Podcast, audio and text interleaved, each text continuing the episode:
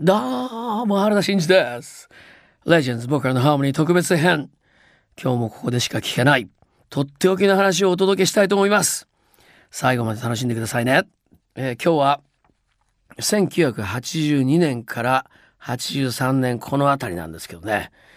僕はこの時期はですね、えー、アメリカに渡っておりました、えー、ちょうどこうレコード会社の契約も切れたというのもありましたんで、えー、しばらくちょっと充電ということでよくアーティストは充電とか言ってどっか行っちゃったりしますけどね。あの本当に僕も、えー、充電だったですね。あのー、そうですね。やっぱデビューして突然えー、本当に普通にアマチュアで音楽をやってた人間まあ高校生で、まあ、大学に入りその年にすぐデビューしていきなりテレビとかラジオとか雑誌とか出まくっちゃってですねもう何をやってるのか自分の自分をこう客観的に振り返る時間が全くなく、えー、そうですね34年まあ過ぎてしまったというそういう状況だったんですね。えー、まあ最初にやっぱりかなりいい形での、えー、数字が出てきたもんですから僕が自由にできる状況になりましてということは、えー、そうですねより自分自身のまあプロデュースに責任が伴ってくるということになるわけですがで、えー、しばらくずっとやってきたちょっと待てよもっとなんか自分の中で、えー、自分の音楽をより磨いてオリジナリティを高めていきたいなという思いになったんですね。でこの時しかないという思いで、えー、そうですね1年ちょっとでしょうかね充電期間を取りましてアメリカに渡りました。えー、まあ LA に1年間いました。えー、それで、えー、そうですね。その頃そんなに英語を喋れるっていう状況でもなかったので、えー、1年間いる中で何かちゃんと結果を残さなきゃいけないなっていう思いでね真面目だったですよね僕もね。本当に、えー、日本から買ってった教材をね、えー、なんて言うんでしょう16巻ぐらいあったんですけどそれを全部ねやり遂げたんですよ。その時にやった文法とかそういうものがですねすごく役に立ったなと思いますね。その時にすごく英語の能力が上がったなという感じはしてるんですね。一回皆さんそういうの決めてね、やりきっちゃった方がいいですよ。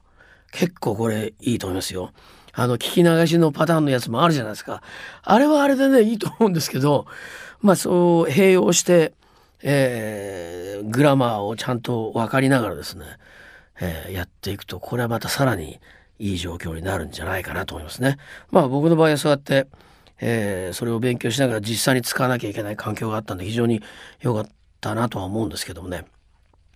あのー、アメリカの生活の中でまあ前にもちょっとお話ししたかもしれませんがやっぱり非常にドライだったりあのまあ人と人とのコミュニケーションがねあの例えば全て契約ごとに成り立ってたりとか日本の感覚の中で隣近所である程度もう当たり前のようにこうえー、なんて言うんでしょうね、うん、細かく決めていかなくても分かるような礼儀作法っていうものが全然なかったりとかですねちょっとそういう部分ではかなりカルチャーショックがありましたね。えー、そういう部分からなんか、えー、日本に帰りたいという思いではなくてですね日本ってなんかこういうすごいとこあるんだなっていうのを音楽的な面もですけどもあの特に精神的な面ですごく再確認できたんですね今考えてみるとそれ本当に良かったなと思うんですがちょうどねアメリカではダンサブルのものへそのブラック系なあまあ、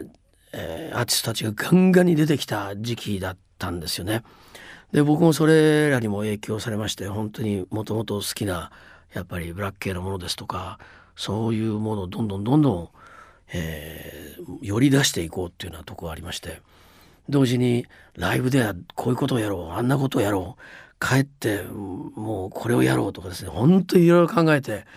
そうですね。もう毎日がそういうなんか頭が膨らんできましてですね。すごかったですね。楽曲ももう百何十曲ぐらい作りましたけども。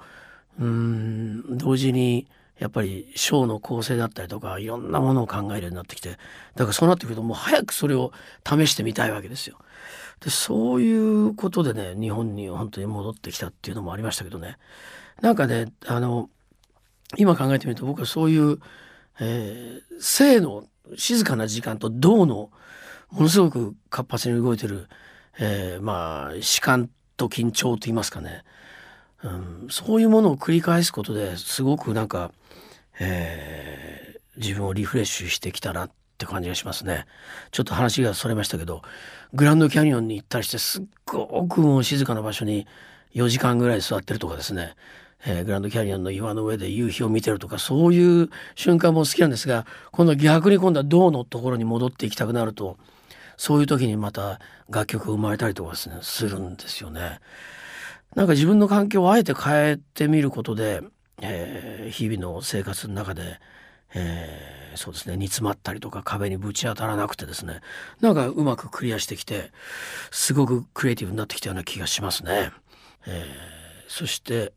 アメリカから帰ってきてまたフォーライフレコードに再度出戻るというね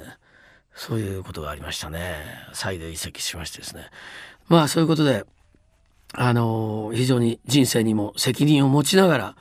音楽制作も充電を本当に満タンにしてですね新たな音楽活動がまた始まっていくわけなんですがということで原田真二がお送りしてきた「Legends 僕らのハーモニー特別編」いかがでしたでしょうか？楽しんでいただけましたか？次回もまたお楽しみに。バイバイ。